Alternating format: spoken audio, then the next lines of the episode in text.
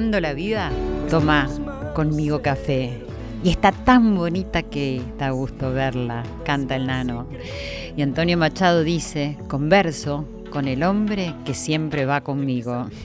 Muy buenas noches, muy bienvenidos a este nuevo encuentro de Corazón Valiente, el poder de los valores. En esta noche de septiembre que está anunciando ya que llega la primavera en la atmósfera, ¿cierto? Y acá estamos reunidos en Radio Nacional junto a Irene Rost y Alex Segade, mis productores, Esteban Villarruel en la operación técnica. Un beso para todos. Y junto a todos ustedes, en algún lugar, acá mismo, en algún lugar que nos está reuniendo, para seguir escuchándonos, reflexionando y encontrar lo bueno, lo bueno que nos ofrece la vida. Sí, porque hay muchísimo bueno.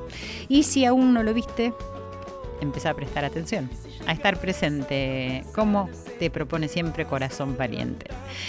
Así que me gustaría que aprovechemos el comienzo de la primavera, que se relaciona siempre con renacer, con brotar, con los brotes, ¿no? Con el florecimiento, con los frutos de la siembra y también con el amor, ¿cierto? Como que se respira amor. Bueno, vamos a tomar todo eso y vamos a trasladarlo a cada aspecto de nuestra vida. Hagamos una cita con la vida. Me encanta este concepto. Lo voy a tomar, que lo leí en el libro de Manuel Álvarez Tronquet, titulado Negociar con la vida. Me parece muy interesante y afín con nuestra propuesta, con la de este programa. En el primer capítulo, que a decir verdad es el único que leí, pero me pareció muy lindo, por eso lo traigo acá, dice que la vida nos pide una cita. Y dice así, parece que no nos damos cuenta. Existen oportunidades, momentos, instantes, donde algo o alguien intentan contactarse con nosotros, transmitirnos un mensaje, hablarnos, advertirnos. Hay señales claras, pero no las percibimos. Permanecemos ajenos. Son ocasiones en las que se pretende llamar nuestra atención por las ventanas de nuestros sentidos. Sin embargo, no respondemos. No vemos nada distinto no olemos ni desgustamos nada diferente. No sucede nada que merezca nuestra atención y por lo tanto continuamos haciendo lo que siempre hacemos. Seguimos nuestra rutina, dice él, y continúa. Lo que no comprendemos es que se trata de situaciones especiales, que es la vida, la vida la que nos pide una pausa, que nos detengamos, sí, que hagamos una parada. Y bueno, quería leer eh, esto porque mm, hemos reflexionado mucho acerca de esto nosotros en varias oportunidades, esto de parar, de hacer un impas, escucharnos, pero ahora también escuchar a la vida, ¿no? Eso me pareció eh, lindo. ¿Qué nos está diciendo con todo lo que ocurre esta vida? ¿Qué nos está diciendo a cada uno de nosotros particularmente? ¿Alguna vez nos detuvimos a, a ver eso? ¿Es posible que nos esté diciendo algo y que no nos demos cuenta? Que nos esté pidiendo momentos para reflexionar, conversar y hablar de esas cosas pendientes que vaya a saber dónde las dejamos, ¿no? Si siempre proponemos reflexionar con nosotros mismos, digo, ¿por qué no con la vida también? Y la vida, dice Álvarez Tronje en su libro, siempre nos pide algo. Dice, a veces lo hace de mal modo, a veces en forma confusa, a veces en forma directa. Precisamente el hecho de que la mayoría de las veces no lo haga con la formalidad que le adjudicaríamos como propia, le resta claridad a su reclamo, que no por eso deja de ser justamente un reclamo, todo lo contrario. Las formas que utiliza nuestra vida hacen que esas solicitudes se conviertan en una necesidad. Y bueno, así es la vida. Esa es su forma de negociar con nosotros. Es así que hoy entonces vamos a reflexionar sobre un servicio que brinda a la sociedad, a la vida de cada uno de nosotros, la Fundación INECO para ayudarnos, sí, para ayudarnos con la concientización de una enfermedad que padecen más de 500.000 personas en la Argentina y millones de personas en el mundo, que es el Alzheimer. Hoy vamos a ver de qué se trata eso, pero vamos a agradecer que la vida nos está trayendo una forma de, informarnos, de prevenir, de cuidarnos a cada uno de nosotros y a la sociedad. Hoy viernes 21 de septiembre es el Día Internacional del Alzheimer y el sábado 22 se realizará la décima caminata nacional por el Alzheimer y la cuarta internacional.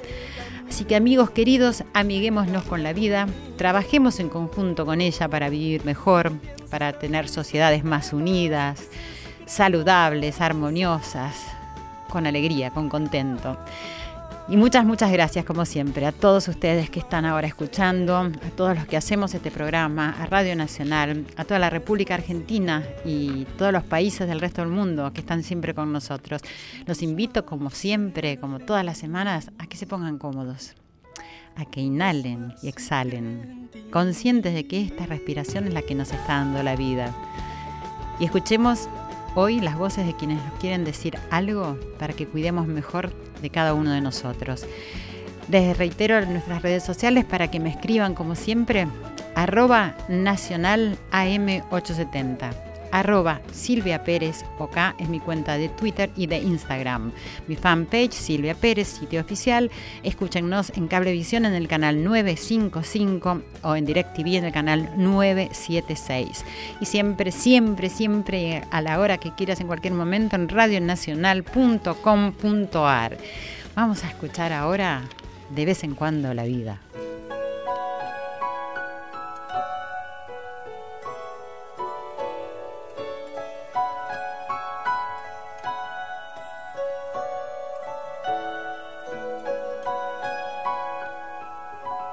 De vez en cuando la vida nos besa en la boca y a colores se despliega como un atlas. Nos pasea por las calles en volandas y nos sentimos en buenas manos. Se hace de nuestra medida toma nuestro paso y saca un conejo de la vieja chistera. Y uno es feliz como un niño cuando sale de la escuela. De vez en cuando la vida toma conmigo café. Y está tan bonita que da gusto verla. Se suelta el pelo y me invita a salir con ella a escena De vez en cuando la vida se nos brinda en cueros y nos regala un sueño tan escurridizo que hay que andarlo de puntilla por no romper el hechizo. De vez en cuando la vida afina con el pincel. Se nos eriza la piel y faltan palabras para nombrar lo que ofrece a los que saben usarla. De vez en cuando la vida nos gasta una broma y nos despertamos sin saber qué pasa. Chupando un palo sentado sobre una calabaza.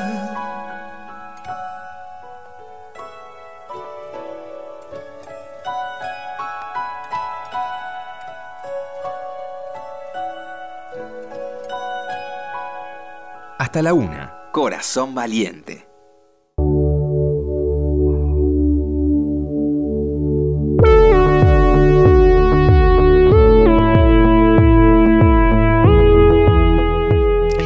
Y continuamos aquí en Corazón Valiente, el poder de los valores, dándole mucho valor a la vida, a la vida. Eh, así como decía Serrat, ¿no? Es decir, tiene muchas aristas esto de la vida. Y vamos a hablar de, este tema de la enfermedad del Alzheimer. Estamos en línea en este momento con el doctor Julián Busti, que es jefe de la Clínica de la Memoria de INECO, que es el Instituto de Neurología Cognitiva. Buenas noches, Julián, ¿cómo estás? Muchas gracias por atenderme. Buenas noches, Silvia. Buenas noches, ¿cómo estás? ¿Todo bien? Todo muy bien. Bueno, eh, estuve hablando acá en, la introducción un poco de, este tema tan maravilloso que están ofreciendo desde INECO hacer eh, esta caminata para poder cuidar y ayudar a nuestra sociedad. Quería preguntarte, antes de hablar de la caminata, ¿qué es la Clínica de la Memoria de donde sos jefe? La Clínica de la Memoria de INECO es donde todas las personas que están preocupados por cómo está funcionando su memoria, o su lenguaje o porque a veces se sienten desorientados. Y bueno y en, estos momentos tenemos mucho un nivel de alarma muy bajo cuando estamos con este tipo de problemas. Entonces en la clínica de memoria si alguien está teniendo este tipo de problemas puede consultarnos y nosotros vemos por qué está teniendo esos problemas de memoria porque uno puede tener problemas de memoria por distintos motivos. Claro. Uno puede estar muy estresado o puede estar deprimido y eso puede producir los problemas de memoria y no necesariamente ser una enfermedad neurológica y neurodegenerativa. Claro, y, y, acude la gente porque también hay un poco de temor cuando mm, se empieza a tener problemas en la memoria, ¿cierto? Así es, así es. Hay mucho miedo porque en general hay un estigma muy grande relacionado con este tema de la enfermedad de Alzheimer. Claro. Entonces la gente tiene mucho miedo de decir que le está pasando eso y también, digamos, mucha gente, una de las características de la enfermedad de Alzheimer es que uno no se da cuenta que le está pasando estas cosas con la memoria. Los demás son los que se dan cuenta que le está mm. pasando ese tema. Entonces, las personas es muy difícil que por ellos mismos vayan a consultar por este tema. Claro, claro, sí, sobre todo porque genera temor y un poco también por la ignorancia, porque no se sabe tanto, pero se sabe que la memoria tiene que ver con esta enfermedad y entonces se le huye un poco, uno mismo huye de eso, ¿no? Como que no se lo quiere decir a uno mismo. Bueno, vayamos a, a esta caminata que se va a realizar el sábado 22, es la décima caminata. Quiero saber cómo surge la idea de hacerla por primera vez y qué convocatoria ha tenido desde que se inició. Bueno, fundamentalmente surgió hace 10 años, el 21 de septiembre se celebra el Día Mundial del Alzheimer y la Organización Mundial de la Salud enfatizó la importancia de que todo el mundo tome conciencia del impacto que tiene esta enfermedad. Y como te decía, digamos, hay muchos problemas con el estigma asociado a esta enfermedad. La gente, nadie que está teniendo estos problemas comunica y le dice a sus familiares, bueno, digamos, yo tengo enfermedad de Alzheimer o yo estoy con problemas de memoria porque tienen miedo de lo que los demás le van a decir. Entonces la idea surgió de que la mejor forma de disminuir el estigma hacia esta enfermedad es que la gente se entere cómo es la enfermedad y que hay muchas cosas que podemos hacer para mejorar la calidad de vida de las personas que tienen Alzheimer. ¿Y, esa idea es la que propició la, la primera caminata? Así es, así es. La idea era disminuir el estigma y concientizar sobre la enfermedad. ¿Y qué convocatoria eh, tuvo? ¿Cuándo comenzaron? Bueno, hace 10 años, en principio en la primera caminata hubo 100 personas, pero el, el año pasado, digamos, ya había más de 500 personas en la caminata. Bueno, qué y, bueno. y este año, digamos, el doctor Facundo Manes Sí. también va a estar presente en la caminata y va a dar una charla sobre la importancia de la enfermedad de Alzheimer en la salud pública. Qué bueno. Y sí, decime.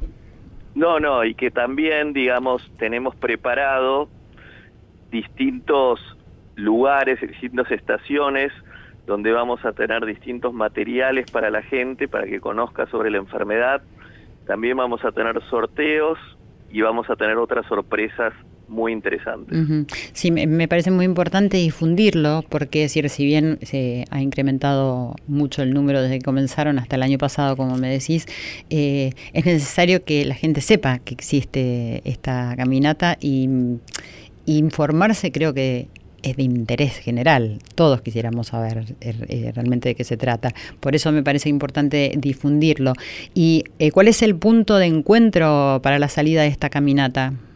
El punto de encuentro es en Plaza Sicilia, que es en Libertador, enfrente de donde está el ex zoológico, Ajá, perfecto. ahí en- enfrente del jardín japonés. ¿A las 10 horas?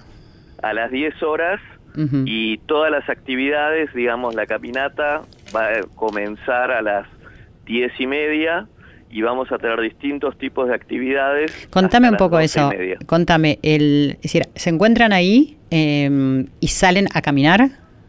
Así es, digamos, primero está la inscripción y mientras se realiza la inscripción tenemos distintas actividades de psicoeducación. Digamos, hay distintos como en una feria, distintos puestos donde se dan distintas charlas y distinta información en relación a la enfermedad de Alzheimer.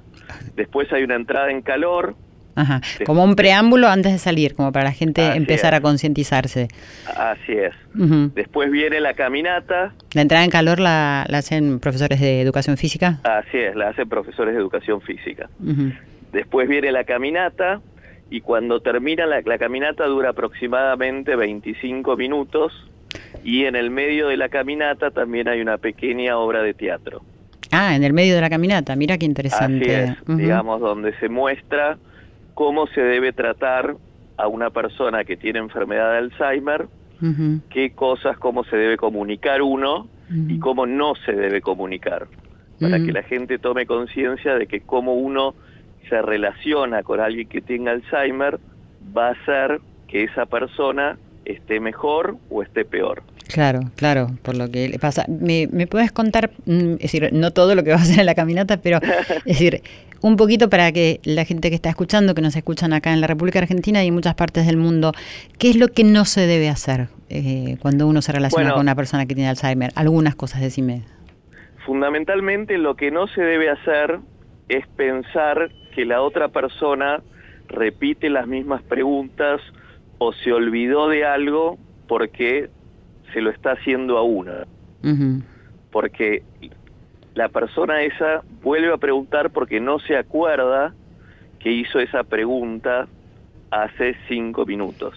Y en general el, el interlocutor piensa que se lo está haciendo a uno, es decir, ¿por qué me Claro, preguntás de nuevo si te lo acabo de decir? ¿no? Si te lo acabo de decir, y cuando es la segunda vez o la tercera vez que le preguntan lo mismo, en general lo que suele pasar es que uno alza la voz y Claro. le dice, ya te lo dije, Sí.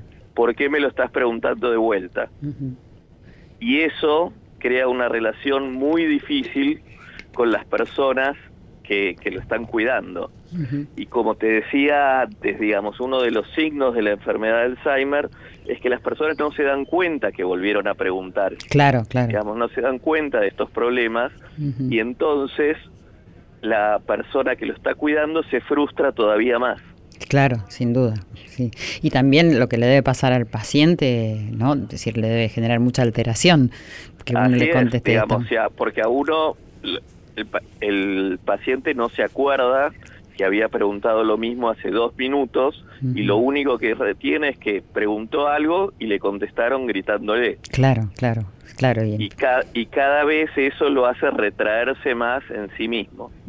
Sí, exacto. Y aislarse, y aislarse de los seres queridos y de los amigos y estar cada vez más aislado y sabemos que estar socialmente activo es un factor protector para la evolución de la enfermedad. Claro, totalmente, sí, y además ahora que vos me lo decís, la poca gente que conozco, que tiene, es decir, tiende a, aislarse, nunca había pensado que era por este motivo que vos estás diciendo, que es, muy importante y además esto habilita que uno ya sepa qué es lo que tiene que hacer, ¿no? en, alguna medida. Y, y, la obra de teatro, es decir, está mostrando esto en, a través de la actuación. Así es, así es, esa va a ser una obra de teatro muy, muy corta. Claro y después termina la caminata y va a haber una charla que voy a dar yo sobre qué cosas sí hacer y qué cosas no hacer en relación a alguien que tiene la enfermedad de Alzheimer. Y después, bueno, el doctor Facundo Manes va a hablar de la importancia de la enfermedad de Alzheimer para la salud pública. Sí, ¿ha crecido mucho el número de enfermos de Alzheimer? Así es, digamos, como el factor de riesgo más importante para la enfermedad de Alzheimer es la edad, como la expectativa de vida ha crecido exponencialmente en nuestro país, cada vez hay más personas con enfermedad de Alzheimer. Actualmente en la Argentina hay 500.000 personas que tienen la enfermedad y se calcula que en 20 años va a haber más de un millón de personas que tienen Alzheimer. Vamos a tratar de que no. no te, así es, Vamos a hacer todo lo posible para, sobre todo si es que hay, o sea, se puede hacer mucho para la prevención. Decir. Así es, digamos, sabemos que haciendo ciertas cosas como estimulación cognitiva, ejercicio físico, si controlamos los factores de riesgo cardiovascular como la hipertensión, el azúcar en la sangre, las grasas en la sangre, no fumamos y nos mantenemos socialmente activos, disminuimos la posibilidad de hasta un tercio de los casos de tener Alzheimer. Bueno, vamos a, luchar por eso entre todos. Y también sé que este año se han sumado 21 eh, localidades en la Argentina y Latinoamérica, ¿cierto? Para hacer esta caminata, que no solamente va a ser esta que estás mencionando vos. Así es, así es. Es una caminata nacional e internacional. Hay 21 localidades en nuestro país y después también Perú y Chile se han unido en este año. Y en, en, el mundo también se hacen este tipo de eventos como para llamar a, las poblaciones para concientizar. Así es, digamos, la Alzheimer, la Asociación de Alzheimer de Estados Unidos frecuentemente realiza este tipo de actividades y también muchas veces se plantean otro tipo de recursos para concientizar sobre la importancia de esta enfermedad. Bueno, te agradezco muchísimo. Estamos hablando con Julián Busti, jefe de la Clínica de la Memoria de INECO, y que nos está contando cómo se ha organizado esta caminata que va a ser el sábado 22 a las 10 de la mañana. Creo que la caminata también es una excusa para, para el encuentro, ¿cierto?, entre toda la ah. gente de la sociedad. Así es y te esperamos. Sí, eh, sin duda. Eh, te, agradezco mucho y me parece decir, muy lindo el servicio que están brindando y ojalá que se multiplique y que podamos todos estar mejor informados, que eso nos quita un poco la ignorancia y nos une. Muchísimas gracias. Un saludo grande. Gracias. Corazón Valiente, con la conducción de Silvia Pérez. Corazón Valiente, segunda temporada en Nacional.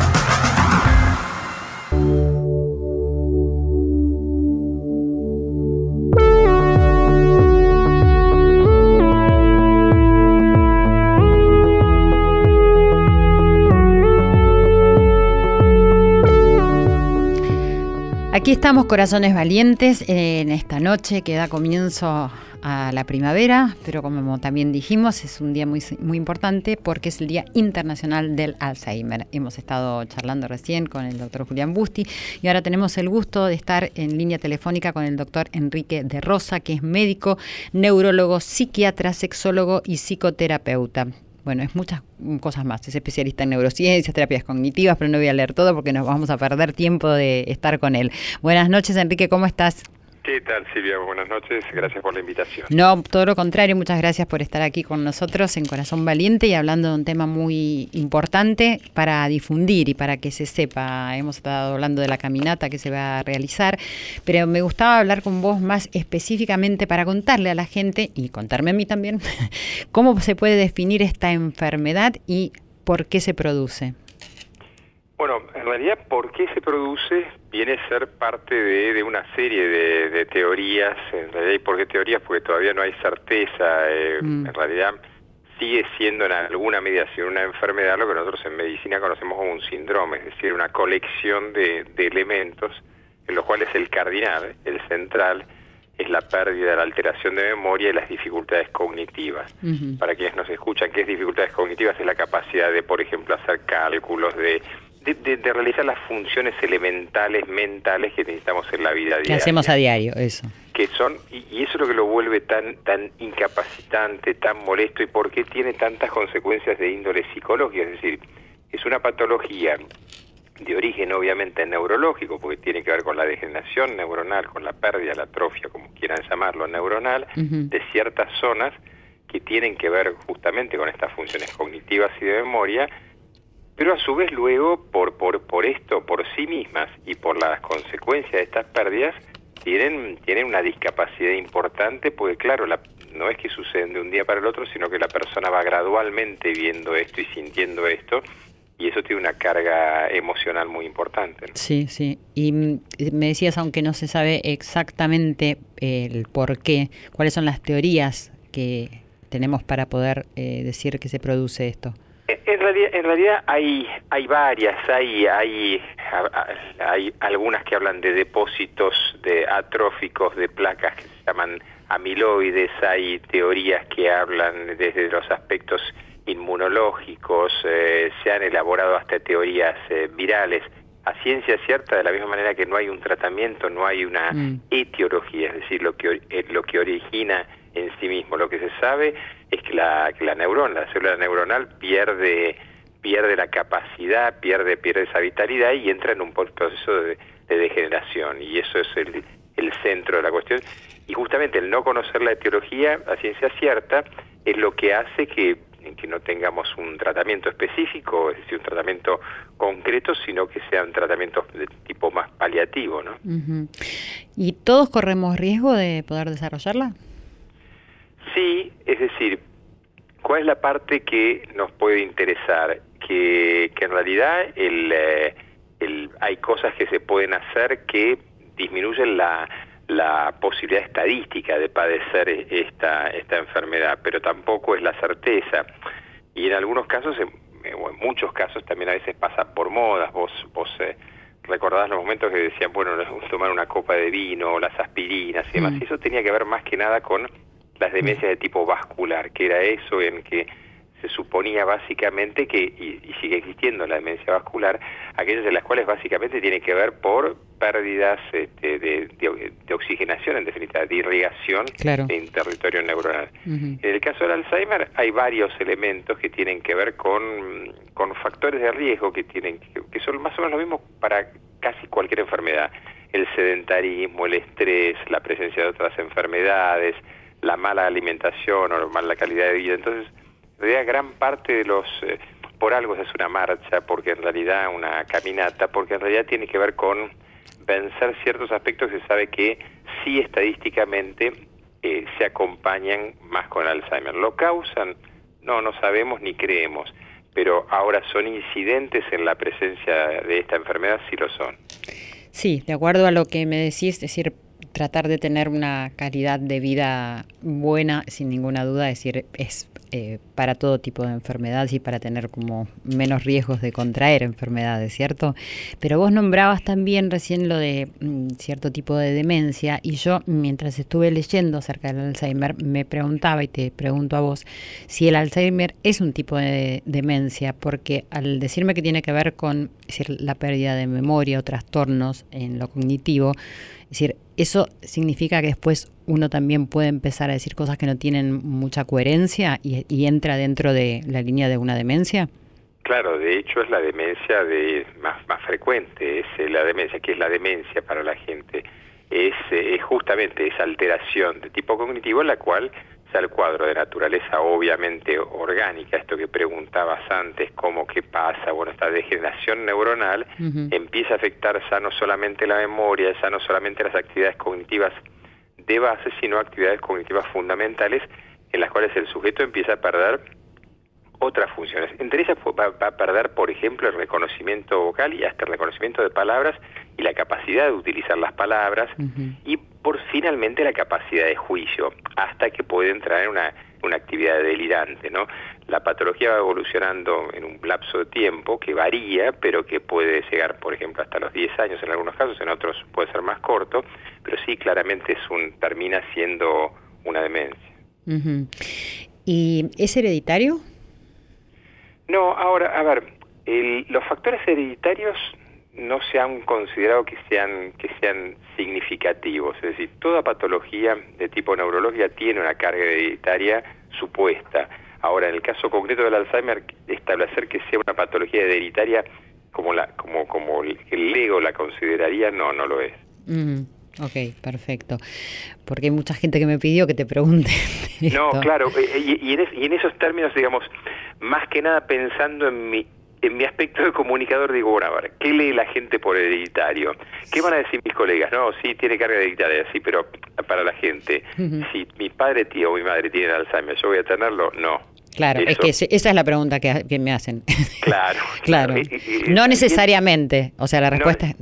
No, no, no, no, no. Ni tampoco para eh, la inversa, este, tampoco me va a proteger que mi padre no lo tenga. Exacto, eh, claro. Lo cual, bueno, una de cal y una de arena. Pero digamos, la, la, pregunta que creo que la gente te hace y te va a hacer es, eh, mi, mi, papá le pasa esto, ¿qué hago yo? Tengo que ya empezar. Cosa que es una pregunta de consultorio habitual, ¿no?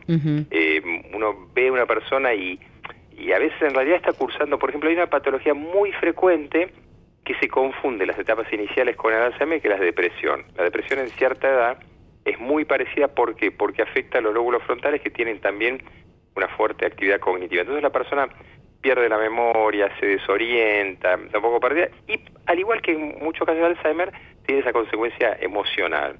Entonces hay que hacer el diagnóstico diferencial si en realidad es un comienzo de una patología degenerativa, cómo se hace, se sacan con imagen, neuroimágenes y demás, o si es una depresión. Entonces, este, eh, la clave de esto es, el diagnóstico, no, no asustarse, sino, sino, bueno, evaluarlo.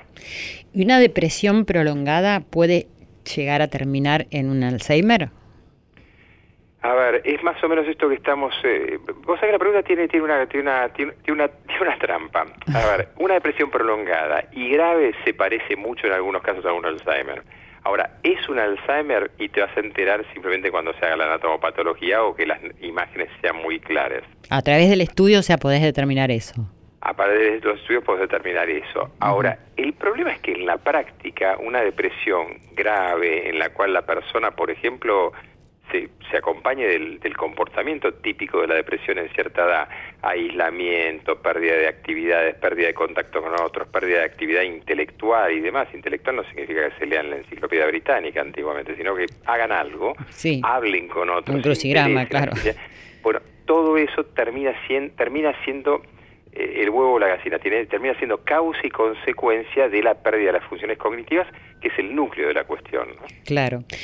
Y el tema de la soledad eh, en la gente, no sé si solamente en la gente adulta mayor, eh, que está sucediendo creo que en nuestra sociedad por esto que se está prolongando los años de vida, es un factor también me parece importante en, esto que estamos hablando, ¿no? Porque no hablar con nadie, eh, no tener una vida social, porque la sociedad no está prestando mucha atención a la gente grande, pueden ser también factores determinantes. Y mira, qué importancia y qué magia tiene esto que vos estás haciendo a la radio, que la gente mal o bien está hablando con vos, está escuchándote, está participando, está seguramente participando en este momento en, esta conversación. Sí. Y, la necesidad de la interacción con el otro es, cada vez nos damos cuenta que es más importante, no desde un aspecto difuso, sino de un aspecto concreto. Cuando interactuamos con el otro, cuando nos volvemos empáticos con el otro, estamos haciendo una enorme actividad neuronal, una enorme actividad intelectual, que a la inversa no la hacemos. Y si, para que sea simple, si hiciéramos el paralelo con un músculo, ese músculo no, no ejercitado termina atrofiándose. Hoy el tema de la soledad en el mundo está siendo absolutamente epidémico. De hecho, a tal punto que en Inglaterra están poniendo, si es que ya no lo pusieron, un ministerio de la soledad. Ah, no sabía. sabía del Ministerio de la Felicidad que, está establecido. Parece, esos nombres medio absurdos, ¿no? ¿Y, cuál es el problema?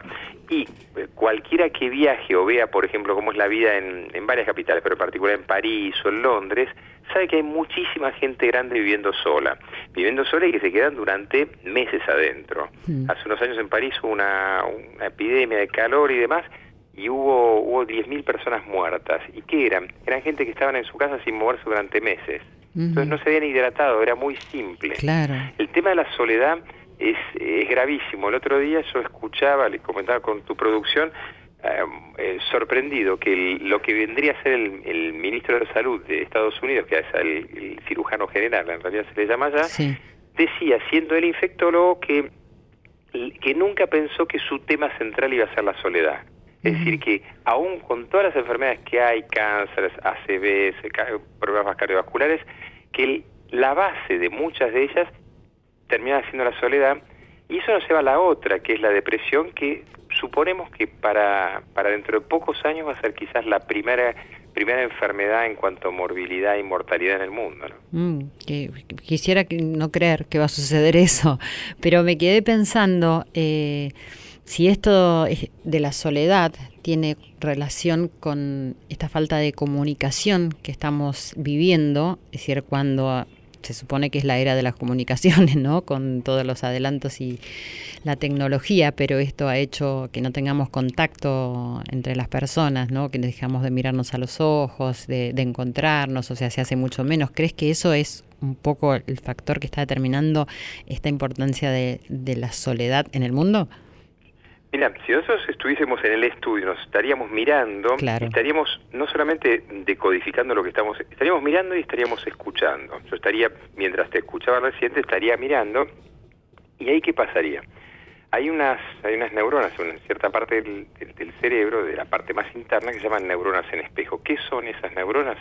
Son las neuronas que se encargan de casi hacer una especie de, de empatía inmediata con, la, con los aspectos emocionales del otro. Vos fíjate la, lo, lo, profundamente importante que es que yo me conecto con el otro para entender que más allá de lo que me está diciendo, me conecto. Esa conexión me obliga a establecer un, un, contacto con el mundo, pero por, por otra parte a ejercitar todo un sistema emocional. Al mismo tiempo te escucho verbalmente y tengo un tono de voz, una escucha emocional, subjetiva, y tengo un, tengo un discurso. Todo ese trabajo, todo ese trabajo cuando yo estoy solo, o a la inversa, cuando estoy simplemente dando órdenes o discursos y no escucho a los demás, está anulado. Claro. Entonces, cuando uno eh, eh, es de ahí que no le damos tanta importancia a algo vital que es el silencio y la escucha.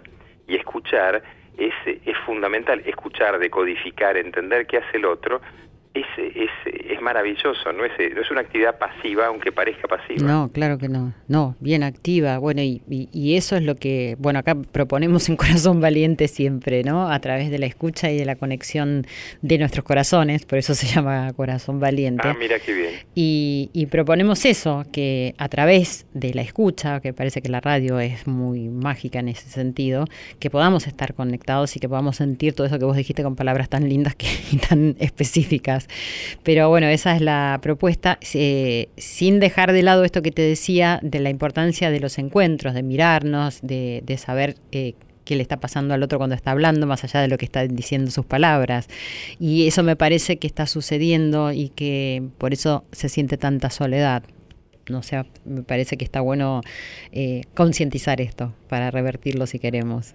Sí, pero a tal punto el otro día me comentaban eh, de forma graciosa sobre, sobre qué pasaba en un, en un lugar aparentemente de solos y solas donde, donde los hombres iban con cierta expectativa que uno puede presuponer y las mujeres iban con otra que obviamente también uno puede presuponer. Claro. Y al no ser coincidentes, porque ni unos ni otros eh, compartían esa soledad o esa necesidad de contacto con el otro, sino que en realidad compartían necesidades más narcisistas, más privadas, y por ende no entraban en contacto con el otro, sino que iban a sacar algo del otro. Claro. Eh, no, no se obtiene nada. Claro, sí, sí. Y, eso, y, eso, es lo grave, porque uno cree que en el cortoplacismo de, supongamos, la seducción, este, bueno, sí, de golpe me siento un ganador, pero, pero en definitiva sigo hablando conmigo mismo. Exacto. Mientras que la posibilidad de entrar en contacto con el otro, gano muchísimo más. Pero bueno, eso implica una, un salto conceptual que es quizás lo que hay, lo que hay que dar, y que en esto que empezamos a hablar, por ejemplo, de, los, de los cuadros de atrofia cognitiva, uno cada vez se va achicando más, cada vez, cada vez va entrando en una especie de zona de confort que termina siendo una, una casa tomada. ¿no? Claro, exactamente. Bueno, hoy hablábamos en el comienzo del programa de tener una cita con la vida y de esa manera poder empezar a contactarnos ¿no? con, con todos y con cada uno y ver qué es lo que nos está pidiendo la vida en este momento exacto, con todo esto que estamos hablando. Y entonces, de acuerdo a lo que me estás diciendo, decir, no hay una cura para esta enfermedad, podría suponer. No, no, no hay una cura y, y, en realidad en medicina en general somos reacios a hablar de curas, excepto que son cosas muy concretas, ¿no? Cuando eso, por enfermedades infecciosas en las cuales uno de un antibiótico. Pero en realidad lo que la medicina tiende desde hace muchos años, por un lado, a tener a ser extremadamente buena en términos de soluciones de, de, de que que trabajan sobre el síntoma y los cuadros y demás, y que termina siendo, en términos de lo que la gente puede apreciar, quizás no en términos médicos, que sea lo menos importante, pero en términos de la calidad de vida, sea una cura. Es decir, si ¿Menos sufrimiento? ¿Cómo, perdón? menos sufrimiento menos sufrimiento, por ejemplo. Si yo empiezo a poder encontrar, quizás tengo con la misma memoria más capacidad de recordar cómo, porque aprendo técnicas de memoria, aprendo estrategias que me permitan acordarme, aunque en realidad mi capital mnésico, mi capital neuronal no sea el mismo, pero aprendo estrategias. Es decir, como siempre tenemos una parte, al igual que tenemos emocionalidades no desarrolladas, tenemos aspectos cognitivos no desarrollados. Si simplemente todo eso no desarrollado uno empieza a trabajarlo, esos son los talleres los antiguos talleres de la memoria, pero hoy hay cantidad de actividades que se hacen. Bueno, obviamente esa persona se siente e, es una discapacidad, se siente menos discapacitada y se anima más a conectarse con el otro, se anima más a ser a ser autónomo, que esa es la otra característica, ¿no? Vos viste que de golpe un viejito, que tampoco les agarra tan viejitos, empieza y todo el mundo lo pone como si ya estuviese casi cerca del cajón, ¿no? No, no, no hagas esto, yo lo hago el otro. Y en realidad es todo lo contrario, claro. ayuda, ayudarlo a autovalerse. Sí, exacto. Y bueno, pero sobre todo eh, teniendo empatía uno puede hacer eso. Es decir, a ver qué ah, bueno, pequeña para... Yo no sé dónde se compra la empatía, pero está, escaseando en el mercado. Sí, yo creo que hay que ir a buscarla dentro de uno. Sí, yo sospecho que sí, pero eso la gente... Hay una frase que a mí me gusta utilizar que la gente no lee su propio libro, ¿no? En realidad ah. lee libros de afuera, pero eh, en realidad eh, ese libro interno la gente no, no, tiende a leerlo. Pero acá estamos haciendo siempre algo para, para eso, para que nos demos cuenta que está ese libro y leerlo. Y no te voy a retener más, te voy a hacer una última pregunta que me interesa mucho a mí porque conozco de esto, pero quiero saber en relación a no solo a todos los seres de la vida, sino a quienes padecen esta enfermedad, si sabes si la meditación puede influir y puede ser beneficiosa. Eh, a ver, eh, no, o inclusive no, solamente lo sé, sino que lo he probado desde, por un lado desde muy chico, luego como me, como estudiante de medicina y como médico sí practicarlo, utilizarlo terapéuticamente y cada vez más se sabe que la meditación eh, ese aparentemente simple método, de lo cual la gente tiene que también saber que hay infinita cantidad de técnicas y demás, eh, es, es, es, casi una vía regia a, cantidad de cuestiones, porque por esto que estábamos hablando antes, eh, en, en algún punto, eh, por ejemplo, para ir a la parte puramente neurológica, hace muchísimos años que se ha trabajado sobre evaluar la actividad neuronal, actividad bioeléctrica de la corteza cerebral con meditación y cambia trascendentalmente. Cuando uno ve que algo que teóricamente no tiene nada que ver con una pastilla o con un elemento físico altera y ya ahí tenemos que parar las orejas y abrir los ojos y darnos cuenta que estamos ante algo grande y la meditación cada vez está teniendo más más peso en la en todo de, hecho yo voy ahora a un encuentro con, con, con jueces y en realidad uno de los talleres aunque suene insólito va a ser trabajar en los conflictos en base a la meditación. No, me, suena maravilloso, no insólito. Quizás a ellos les resulte un poco insólito, pero creo que una vez que uno lo experimenta, que es algo que siempre digo, porque la meditación no se puede explicar, mm, solamente hay que experimentarla y a partir de eso uno puede ver cómo se siente, ni siquiera decir algo, eso es lo que pienso. Bueno, eh, te agradezco mucho, estamos hablando con el doctor Enrique de Rosa, eh, todo lo que nos dijiste, lo que están escuchando nuestros oyentes, algo que puedas decirle a los oyentes si tienen algún familiar eh, que padezca esta enfermedad, algún tip, es decir, desde acá chiquitito, desde la radio que es chica y es grande, para que pueda ayudarles. A ver, lo, básico primero que no se asusten, que no se asusten con el nombre, que no, se, que no que no crean que el nombre significa una condena de muerte una condena fatal. Hay muchas cosas que hay que hacer. La primera de ellas es establecer un diagnóstico. ¿Cómo se hace ese diagnóstico? Y hay pruebas, eh, hay testas, eh, hay imágenes, y no es una cosa rarísima, no hay que ir a ningún lugar lejano, se hace en hospitales, se hace en centros, sí, también en consultorios, pero básicamente estudiarlo, abordarlo, y de la misma manera que empezarían a trabajar una discapacidad, la más simple, supongamos una, una contractura en la columna este, y elongar ese músculo, o como vos decías antes, cuando la persona empieza a hacer meditación también padece una discapacidad, tiene una dispersión atencional, eh, se puede trabajar. Entonces hay mucho hay que hacer y no hay que concentrarse en lo que se va a perder, porque en el camino de todo eso la calidad de vida de la persona puede ser muy, muy buena y en realidad sí, la pérdida cognitiva queda en muy segundo plano. Bueno, buenísimo. Es esperanzador, por lo menos. Bueno, muchísimas gracias por haber pasado por acá por Corazón Valiente, el poder de los valores. Por favor, gracias a vos por invitarme. No, al contrario. Continuamos en Corazón Valiente.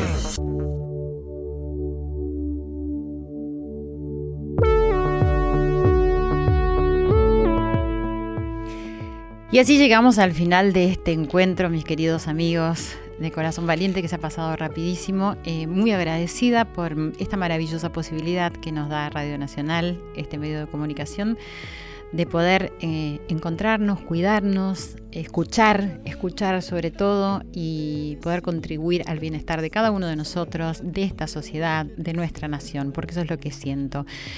Hoy está comenzando la primavera, y me gusta tomarlo aunque es un día del calendario nomás como para pensar que estamos renaciendo, que eso es muy, muy lindo. Fue anteayer la festividad judía de Yom Kippur, que es el Día del Perdón, donde también tiene que ver con el renacer. Y estamos también frente al Día Mundial del Alzheimer, que es importante que tengamos conciencia que existe, que podemos hacer mucho, como nos dijeron nuestros invitados, para que no se sufra por esa enfermedad, para que no tengamos miedo, para que nos unamos y para que no crezca el número de, estos enfermos en lo que queda de la vida y en el futuro. Así que con todo esto bueno y esperanzador, eh, les doy un beso, me despido, les agradezco por haber estado juntos, a toda la familia, como dice Joel Ansaldo, que es nuestra familia y la de Radio Nacional. Buenas noches.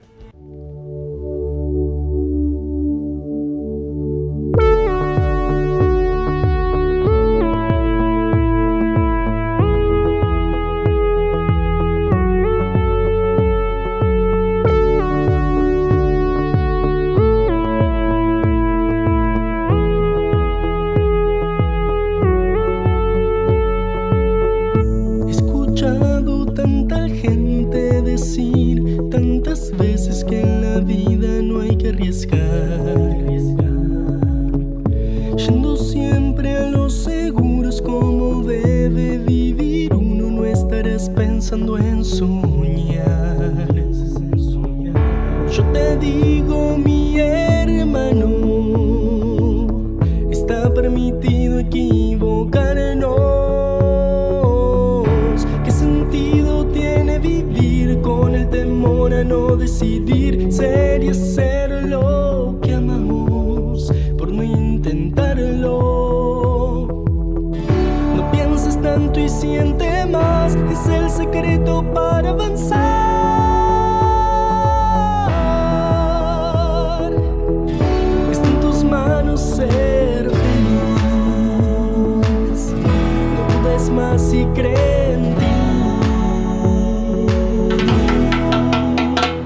sabia